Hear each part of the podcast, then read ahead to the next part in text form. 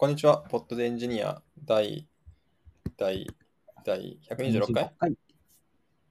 エンジニアの大坪です。エンジニアの南です。エンジニアの丹治です。こんばんは。こんばんは。こんばんは。今日は126。126回で、記念すべき126回なんで、なんかお昼にアルテミスの YouTube ライブ見てたんですよね。いいですね。いやー、今度こそは打ち上がってよかった。いや、お本当ですよねありがとう。ございます。打ち上がったんですよ。なんか1ヶ月ちょい前に打ち上げがあって、ライブまでしてたけど、本当に直前で、まあ延期になったって感じですよね。結構、いやなんか2回くらい延期になっったって言ってたやつですかね。一番最初確か前言ってましたよね。8月下旬だった気がするんですよね。ああ。なんで、結構延期になったんじゃないかな。あ、そうなんだ。2回大きい延期になったんですね、じゃあ。そうなんですよ。なんとか飛びました。しかもなんか今回もなんか、発射の何、どれぐらい前だろう。2時間前ぐらいになんか、リークが見つかりましたとか言って、直しに行きますみたいな。大丈夫ですか？そう今そうニュース記事見てますけど、燃料の水素を注入する際に漏れが確認され、あのーまあ、それをちょっと直したりして、若干遅れたって書いてあります。うん。なんかよく知らないけど、水素って水素分子としてやっぱ小さいから漏れやすいって聞いて、本当にそれ関係ある？とかってちょっと思ってるんですけど、なんかそうらしいです。まあでもか、軽いは軽いですよね。まあそうですね。あのー漏れやすくなるのかわかんないですけど。そうなんですよ。まあでも、まあそうなのかなと思って。うんでもなんか全体的に、その、なんか子供たちが見に来ましたとか、特別演奏ですとか、なんかツイッターの、なんか全体的に余裕な感じを今回は感じて、おーおおお祭りみたいでちょっと楽しかったですね。まあ人が乗ってないから最悪ケースもちょっと安心っていうのとなんかそのすごい高価なロケなんだろう衛星とか積んでるわけでもないからまあそういう意味でまあ最悪リスクっていうのが悲しいだけっていう話だからまあ よかったのかもしれない。いいですね。でもなんかみんなで応援しようっていう感じをそこから感じて、まあいいなと思って、いいですよね。なぜかヨーヨーマがチェロを弾いてて、うん。何の関係もなかった。打ち上げ夜だったんで現地時間でちょっとその映像とか見づらかったのがちょっと残念でしたけど、うやっーん。うん。ぱ昼間だともうちょっとねこう見やすくてかっこいいなって思うんですけど。確かにな夜に打ち上げるんですね、それは。まあなんかその単純にその月に行きやすい時間的な話とかがそういう話だと思ああ、うんですなるほど、なるほど。ああ、そっか。なんかローンチウィンドウっていう概念があってあのこの時間からこの時間の間に打ち上げるといい感じの軌道に乗れるよみたいなのがあるんですよね。うーん。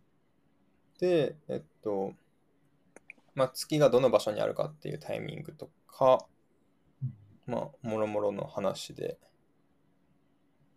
まあ月がどこにあるかっていうのと時点の周期とみたいなことを考えると確かにいろいろ狭まってくるんだろうなっていうかわかんないけどという感じですね。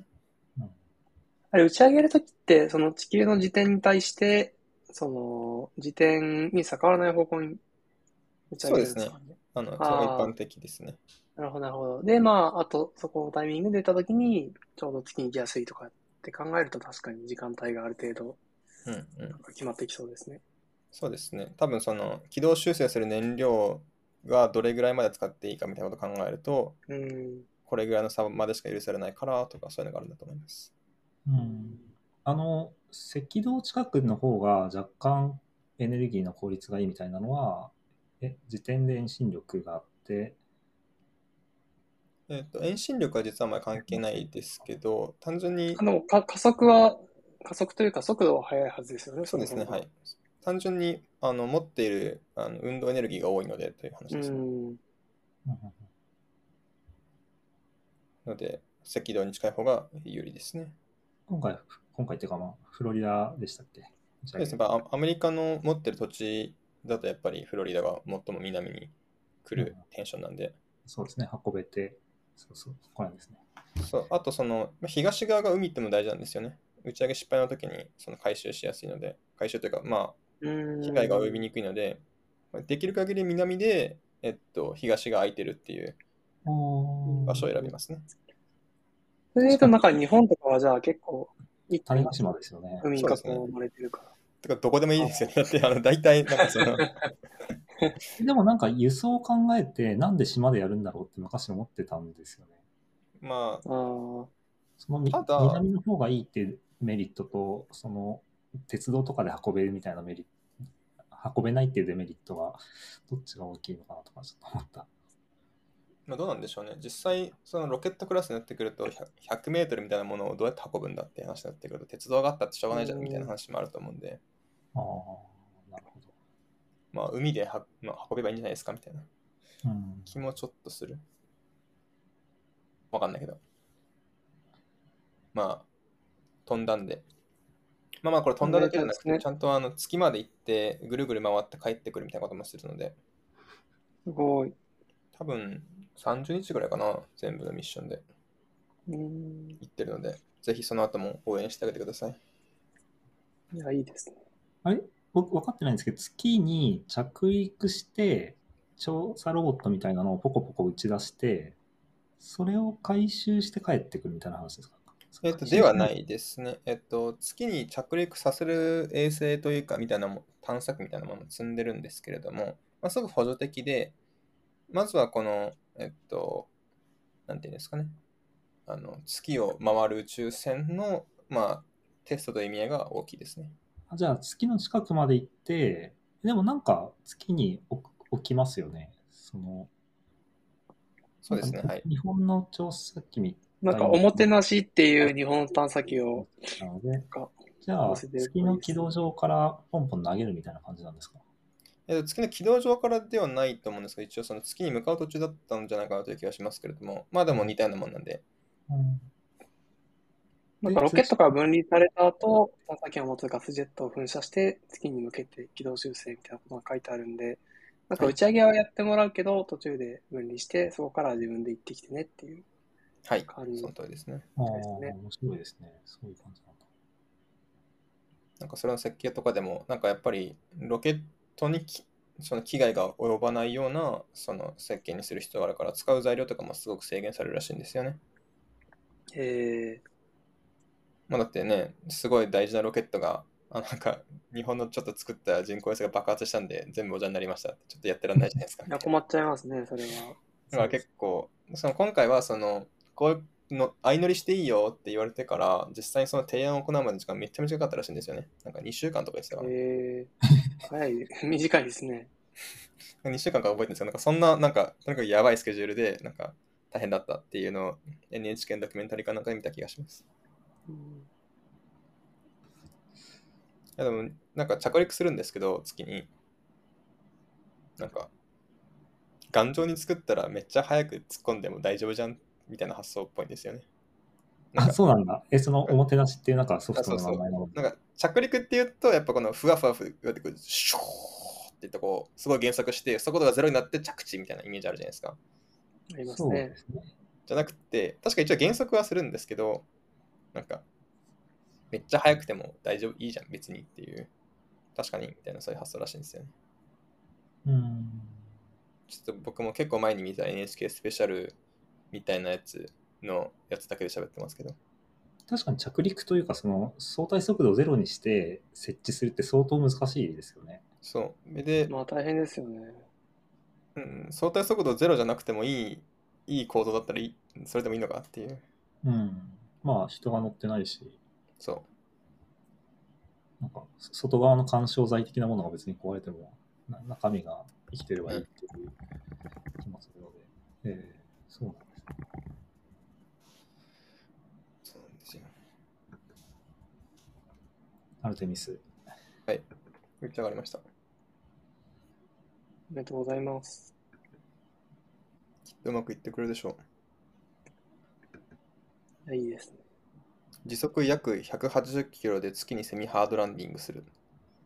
180キロらしいです。180は早いですね。結構ですよね。思ったよりも速い。180は、大谷翔平投げるボールより早いですよね。車みたいな。確かにな、大谷翔平のボールがスパーンってくるのか。結構ですよね。セミハードランディングなんですね、それは。これセミなんですね。ハードはどこからどっかなんでしょうね。まあ、完全に重力に任せるのに比べたらだいぶ、うんまあ、和らげてるからなんですかね。あちなみに2週間はガセ情報でした。2ヶ月でした。ああ、さすがに。はい。らしいです。はい。うん。まあ、アルテミススリップ先生でした。はい。僕も。ミーティングを中断して一緒に見ようぜって見てました。いやなんか、ローンチウィンドウ2時間の間に飛ばすよって言ってて、どこかわかんないんですよ。なんで、最初の30分はあの会議が入んないようにブロックしてたんですけど、そこで飛ばなくって、うん、じゃあ仕事するしかないかと思って、戻ったらその間に打ち上がるよ、あと10分でって言い出しちょっと待って待ってと思って、じゃあ一緒に見ていいっつって言いました。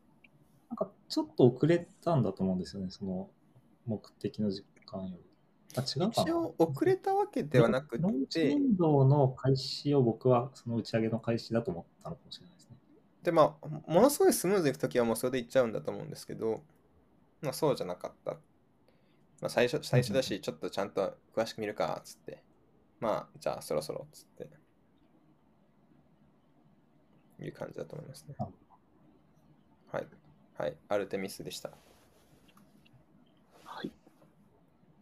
今今週のあアニメは、今週のアニメ？今週のアニメ。み南先生は何を見たんですか？ああ、さっき言っていたのは、すずめの戸締まりですね。なんかすごいあの、伸びてるらしいですね。伸びてるっぽいですえ、ねお。二人は見ました？まだ見てあないですね。僕も見てきました。え、俺だけ？お、谷さんは見たけど、大坪君は見てない。まあ、大坪君がじゃあ見てから話しますね。あの、ネタバレとかじゃあネタバレありでサブの2が見てるので。え、てかそれ普通にまだ、まだ見てない人いるんじゃないですか？リスナーで。そうそうそうなんです。いやでも結構面白かったです。そうですね、面白かったですね。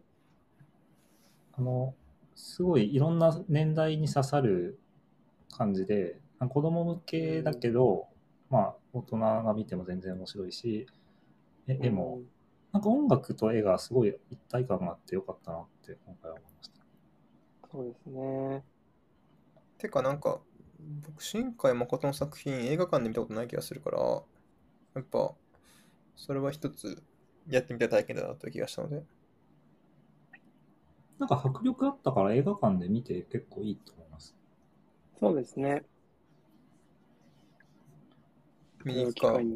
僕、スラムダンク見に行く予定なんですよね。ああ。ランランクはいつ公開なんですか？12月3日だったかな。ああ。別なんです。あれ？初の映画化ででした？いや前も映画館昔の映画やってると思います、違ったかな？やったんだろうな。とりあえずなんか、僕は何も情報知れてないんですけど、うちの奥さんがすごいらしいという雰囲気を察知したっぽいので、そうなんですね。じゃあ行くかと思って。えー、見に行くか、戸締まり。でもあのですね、あの、映画を見たい人にちょっと朗報な一言があって、ちょっと宣伝一個挟んでいいですか？あ、お願いします。あの、東宝で映画を見るときにですね、ちょっと安く見れる方法を僕発見したんですよ。お、何ですか？投稿の方法。これあの、 Wantedly Perk ってサービスがあるんですけど、ほう。あ、それ、 Wantedly Perk？Wantedly Perk っていうね、サービスがあるんですよね。ここで、あの、 Wantedly の社員、確か、えっと、家族も確か行けた気がするんですけど、あ、 Wantedly の社員、 Wantedly を使っている会社の社員と、えっと、その家族も良かったと思うんですけど、は、えっと、東宝の映画が、えっと、1900円するところを1500円で見れるというチケットが、あの月20枚まで発行できます。え、すごい。すごいでしょすごい。毎平日見れるじゃん。そうなんですよ。恐ろしい数ですよね。そんないいんだみたいな。で、一個だけあのへートリックというか、その大事なことがあって、あの、これ使いたいと思ったら、えっと、 Wantedly でポチポチってしてから、12時間後以降しか受け取れないんですよね、このチケット。あ、そうなんですね。直前はダメなんだ。そうなのであの、ちょっととりあえず事前に作っておくということをしなきゃいけないんですけれども、あのまあ、それだけしておくと、まあ、すごく安く見れてお得なので、ぜひ。へーえーえ、それはか家族までなんですか？えーあのと、あんまり適当なこと言えないんですけど、今そういう仕組みじゃなかったっけなーって思った。じゃあ、僕が大友君の家族として安く見に行くっていうのは、それはちょっとどうなんでしょうね。でもないんですかねログインができないんじゃないかな、多分。あ、なるほど、なるほど。実際僕が作ったチケットをどう使うかは別にね、僕が奥さんと行こうと、結婚していない彼女と行こうと勝手だと思うんですけど。なるほど、なるほなんか、そ、そ、え、いや、でも、こんなサービスがある、素晴らしいですね。ど。いやー、素晴らしいですね。はい悪用すしする人いないといいですね。まあでも、12時間後にしか受け取れないからなかなかこの、あれですよね、みたいな。うんうん。はい。じゃあ、東方シネマズで、スズメの戸締まりが出てくるということで。スラムダンクちなみに今見てますけど、これ94年、95年に映画化してますよ。だから、あのー昔アニメやってた時代にもやってて、まあ、復刻というか、なんか、もう一回やるみたいな。なんかフル CG という噂聞いたんですよね。あ、そうなんですね。えーなんかもう僕はなんか見る見るって決めた映画に関しては前情報何も入れないことにしてるので、なんかいやー、素晴何らしいで。も知らないんですすけど。なんか何も知らずに見映画を見るっていうのがなんかすごく贅沢なことだという感覚があるんですよ。これわかります？これ。おーなんかなんだかんだ前情報を知った上で見ちゃうじゃないですか。でも何も知らずに見るって一回しかできないんですよね。うんまあそうでまあ、すね。基本そっちの方がいいですよね。知らない状そうそうそう態の方が。なんか自分の中で驚きとか感動みたいなうんのが大きい気がする。でも映画って結構高いから見に行くの。その知らない、何も知らない状態で見に行くっていう意思決定をするの結構大変じゃないですか。まあ、てか、まあ、知そうなっちゃう欲求あるよね。そうそうそう。まあ、あと、見に行こうって結局気持ちになる理由がどこかに存在しないといけない。そうですよねどこなのかって話ですよね。それと僕、スズメの戸締まりは、ほぼほぼ何も知らない状態で、なんか行きましたね。なんで行こうとしたんですか、まあその奥さんがあ行こうって言ったのーまあ僕も、僕の奥さんも、その、新海誠作品、まあ、見てて、面白かったなっていうのがあったんで、今回のも期待できるかなみたいな感じで、二人で行きました。やっぱブランドって大事ですよね。だから、トム・クルーズ出るから行こうかみたいな。まあまあまあ、そうですね。まあやっぱり、なんかそういうので興味持つみたいなのはありますよね。そういうのありますよね。はい。じゃあちょっと頑張って余裕があったら見てきます。はい。はい。はい。ちょっとスライドシェアも気になるんですけど、あのでじ若干時事なので JAXA 特別公開もお話していいですか？なんですか？何ですか、これは？あの JAXA っていう僕の転職先があるんですけども、あのそこにちょっと事前に入れるってことだったので行ってきました。おそういうイベントがあるんですね。あの筑波宇宙センター特別公開っていうやつなんですけど、あえー、一般公開そうですね、一般公開ですね。まあ、オープンキャンパス的なテンションだと思ってもらったらいいんですけど、あインターンシップに行ったわけではない。あ、そうそうそうそう、ここで働くんだなって思ってただけです。あの、筑波宇宙センターってそもそも一般公開したエリアがあるんですよね。そのまあ、イメージとしてはちょっと、まあ、ミニ博物館みたいな、いろんなものが展示してあるところとか、お土産ショップとかは当然誰でも入れるんですけれども、なんかその内側の敷地内っていうのは明確に、ここから先は、なんかパスも、パスを持ってないと入れませんみたいな、そういうエリアがあって、その中まで入れるんですね、この企画では。あ、この特別なオープンキャンパスみたいなあそう特別なオープンキャンパスでは、普段は入れない場所まで入れると。で、行ってきて、ぱでっかいし、すげえっていう感想を持ったんですけど、なんか今年はコロナの関係もあって抽選だったんですよね。あ、今、ページを開いたんですけど、事前に当選された方のみご入場いただけますで、そうですよ。先月からやってるんですね、これが。そうですよ。うーん。で、まあ今後わかんないですけども、今回は確かなんか、つくば市の規定かなんかで5000人以上のイベントはやっちゃいけないということなので、なんか5000人以下になるように抽選をしたみたいな感じっぽいです。なんか横耳に挟んだ情報だと。はあ、1日5000人ってことですか？あ、そうです。あ、これは1日しかやってないんですけど、この特別総会っていうのは。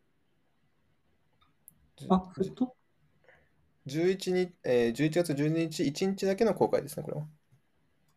あ、なるほど。僕が見てたのは特設サイトが10月から11月か。ああ、すみません。物理イベントは12日だったんですね。そうです。1回だけで。で、いろんなことを質問ができて楽しかったです。何、ど、どんなイベントなんですか？えっとですね、結構、まあ、子供向けのものが結構大きいんですけれども、あの、ロケット打ち上げののはこんな風にやるんだよ体験とか、なんか、なんか、なんか物理科学実験体験みたいなやつとか、その、みんなでレゴで、レゴだったか粘土だったかで宇宙船作ってみようみたいなやつもたくさんありますと。で、イメージ的には半分ぐらいそういう子供向けだなという感じで、それ以外には、えっと、講演会とか、トークショーみたいなやつとか、あとは、その、僕が一番楽しかったのは宇宙飛行士養成棟っていう宇宙飛行士になった人が、あの、行くところがあるんですけど、そこの中身を見て、あ、ここではこんなことするんですよ、みたいな、へえ、すげえ、みたいなことをやりましたね。うんえ、もしかして宇宙飛行士の方が講演とか、そういう感じですか？そう、宇宙飛行士の講演もあるんですけど、そこはちょっと僕、抽選に落ちて出れなかったんですけど、ああ、なるほど。残念。そうなんです。でもあの、まあ、宇宙関係が好きな人であれば、あの宇宙兄弟とかで出てくる閉鎖環境試験という閉じ込められて試験をするあの施設とかも見れましたね。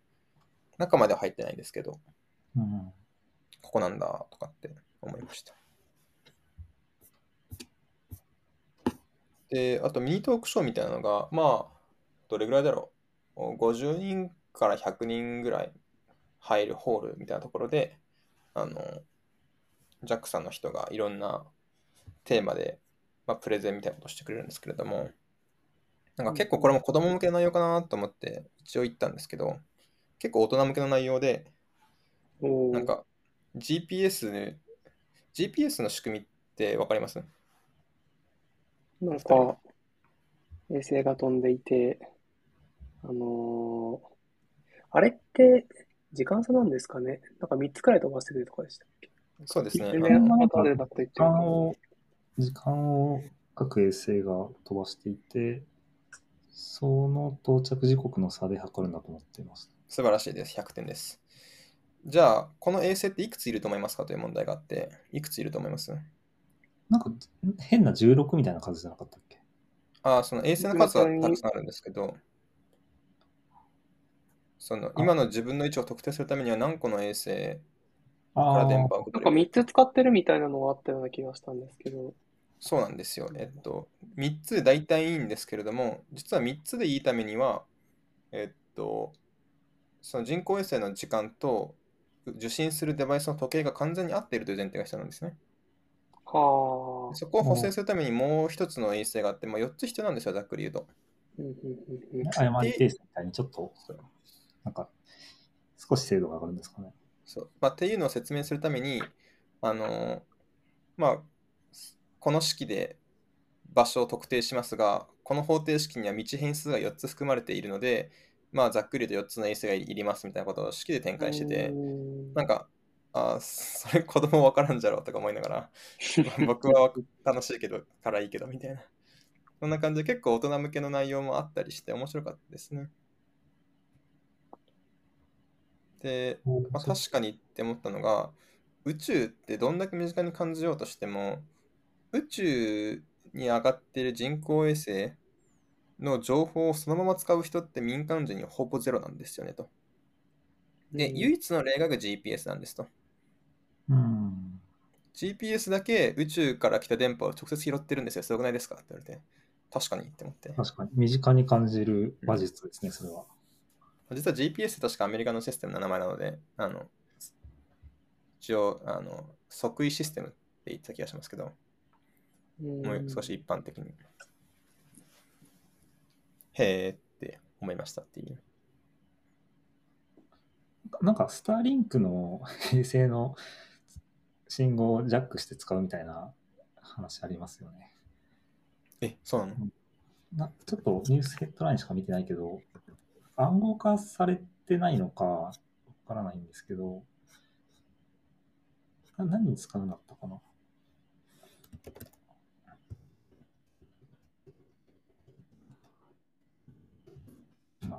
スターリンクの信号をジャックするんですか？これか。スターリンクの電波をハッキング、GPS の代用として位置情報の特定に成功。へえ。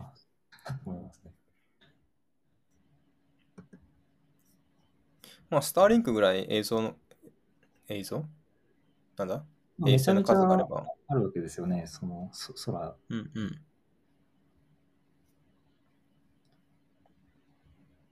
ただ結構低軌道だから見える衛星が少ないとは思うんですよね。ああ。え、低軌道、低軌道ってどっちですか？その地球に近い方ですか？あ、地球に近い方ですね。見え、ああ、そっか、低軌道の方が見えないのか。そうですね。極論、例えば静止衛星って4つぐらいあれば、どれか1個見えると思うんですよね。なんですけど、静止衛星って高度が3万6000キロとかっていう結構遠いところにあるわけですよ。まあ地球の直径がたかだか1万2000とかですかね。なので、うんその3倍とかの距離があるわけですけど、低軌道だと400キロとかなんですよね。あ全然レベルがああ、違そんな近いんですね。そうなんですよ。なので、その地上から見える衛星ってすごく少なくなっちゃうんですね。その1個の衛星が見える地表面ってのが当然少ないわけなので、う。山の向こうだですね。そうですね。あの静止衛星とかはもう地球の半分見えちゃってるぐらいのテンションですけど、うんそこまでではないんですよね。なるほどなるほどなので、まあ、だだから逆に言うと、スターリンクはあの数の衛星がいるんですよね。うーん。なんか、そっか、400キロとか全然地地表ですね、ももはや。そうなんそうでよ。ですすよね。全然地表なんですよね。スターリンク。スターリンクっていうか低軌道って。純度大きい衛星って言葉があるんですね。今、ウィキペディアでその GPS 衛星の説明見てるんですけど、一周約12時間だから倍のスピードで動いてるんですね。えー、なんか24時間じゃなくて、12時間。知らないか約12時間で動く純度大きい衛星である。学校静止衛星ではない。と、今 GPS のウィキペディアのページには書いてあります。はい。いや、でも知らなかったですね。そっか。近いものだとたくさん必要っていうのは、まあ言われてみたら確かに。うん。ね。そうですね。はい。そんな JAXA の。で、JAXA にいてテンション上がって、あ上げてきました。上げてきました。ここに就職するんだって思いながら。はい。まあ、じゃあ、じゃあ、宇宙飛行士のアップデートはまた。また、まあまだに、まあ、二次試験の期間最中なんで、何も言えないんですよね。なるほど。いなんかいいいいですね、かっこいいですね。ちょっと何も言えなくて、ごめんなさいね。これちょっと機密情報扱っちゃってるんで、いや、いい126回でした。はい。はい。こんなもんですか？もう一個ぐらい。スライドシェア気気になるんですけど、スライドシェア。あ これ、僕のただうちなんですけど、スライドシェア使ってます？か？ないですね。スピーカーデックスライドです、ね。シェアってあのサービスですよね。あのはいー、。スライドをアップロードできるサービスですよね。スライドシェアって結構、なんか、数年間にかけて結構か課金しないとなかなか使えないようになったり、いろいろ、まあ、解約と言われるやつがあったんですけど、なんか最近開いたあ、ら課、金とかいう話になってたんですね。知らなかった。はい。スライドを送ってる時に広告が差し込まれる体験になっていて、へえ。それが結構嫌だなって思ったっていう話なんですよね。例えばなんか3枚目まで右ボタンで行って、4枚目に行くと、なんか2秒間の広告が差し込まれるっていうやつで、いやこれ気になるな YouTube とかで広告が差し込まれるよりも全然嫌な気持ちになったんですよね。難しいのが、まあ、課金してもって思わんこともないけど、スライドシェアって見ないときは別に半年くらい見ないですからね。そういうのは見ないですよね。難しいですね。でも他にどうやってスライドシェアのサービスやってマネタイズするんだって言われたら。うん。そうなんですよね。だから、スライドシェアじゃない、なんか、なんか、パワポ的なものをシェアしたいときに、ここじゃないといけないっていうのって、別に、スライドシェアとかスピーカーデックとか、全部別に代用が効くと思ってしまって、マネタイズ難しいなって思いました。そうですね。ちなみに今実験してたら、8ページ送りに1回出るっぽいですね。これ今、なんて言いました？8ページ送りに1回広告。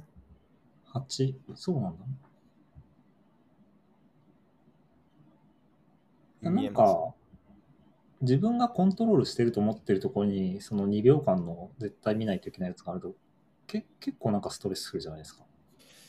まあ、そうですね。なんか、特にスライドとかってパッパッパッパッパッパって送ってったりするから、そうなんですよね。そこに2秒差し込まれると結構、おうってなりますね。なるほど。まあ、な慣れなのかもしれないですけど。難しいですね。なんかインターネット広告全般において、あの、お金を払いたいですかね、僕は。がスライドシェアにが月3ドル払ったらこれ見なくていいよって言われたら、いや、そんな使うから、使うから分からんしなって思うけど、なんか僕のインターネットが全部広告フリーになるっていう権利に、なんか30ドルぐらい払ってもいいなって別に思うんですよね。それ結構面白いですね。なんかそういう会社ないかな。それで例えばそのスライドシェアも僕がそのお金払ってるタイミングでスライドシェアに来たらそこからちょっとマージンもらえるみたいな。なんか、こ個々の見てるページが全部ど、どこかに集約化されて、うん。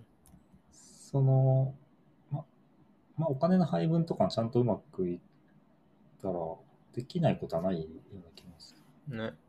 え、なんか30ドルぐらい払いません？広告全部消えるんだったら。僕全部消えるんだったらそうですね。30ドルじゃ無理なのかな？全然。ペイしないのかな？どうなんですかね。なんか、広告、まあ、そういうことをする人が一部のユーザーであるという前提であれば、なんか成り立つ気はしますけど、全員がそうだとそもそも広告出したくなくなっちゃいますか？まあ、どうせみんなは払わないですよ。金払って、あの、広告見ないでお金払ってもいいわっていう気持ちがあるけど、個々のサービス全部に課金するのはちょっとなっていうのはすごいわかるんですよね。そうですよね。えちなみに YouTube プレミアム入ってます？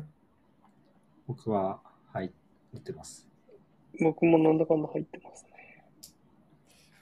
入ってるんだ。僕も入ってるんですけど。YouTube プレミアムっていうか、YouTube プレミアムなんか、なんか、Google の何かの有料プランにしたら、その辺が全部くっついてたような気がして。そういえば Netflix が広告割れプラン出したらしいですよね。えー、知らなそうかっなんですね。広告割れで790円みたいな。それ日本でも？日本で、すなんか、日本語ツイッターで見た気がするので、うん。月額790円からお楽しみいただけますって言われてますね。本当だ。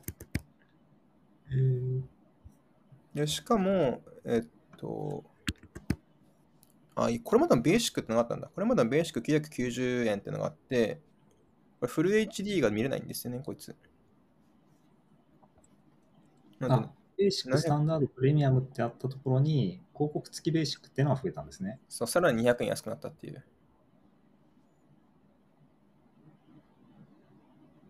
はダウンロードもできない。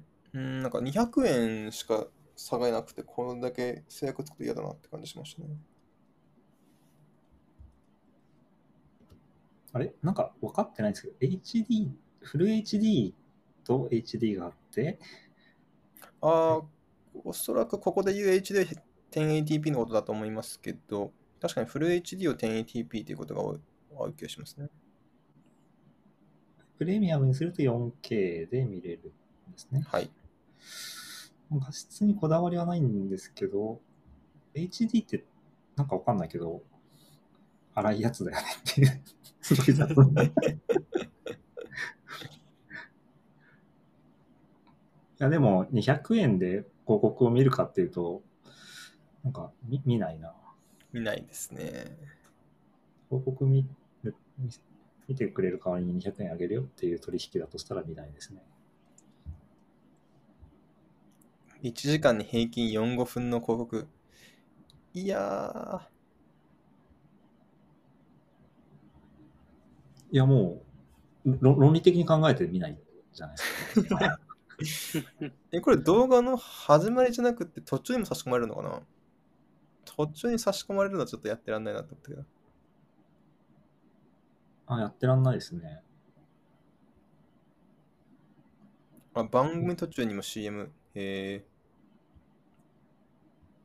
まあ、差し込んでいい場所、場面転換とかにあるのかもしれないですけど。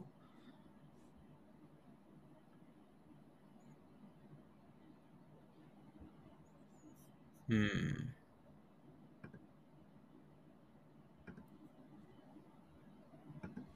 なるほどね。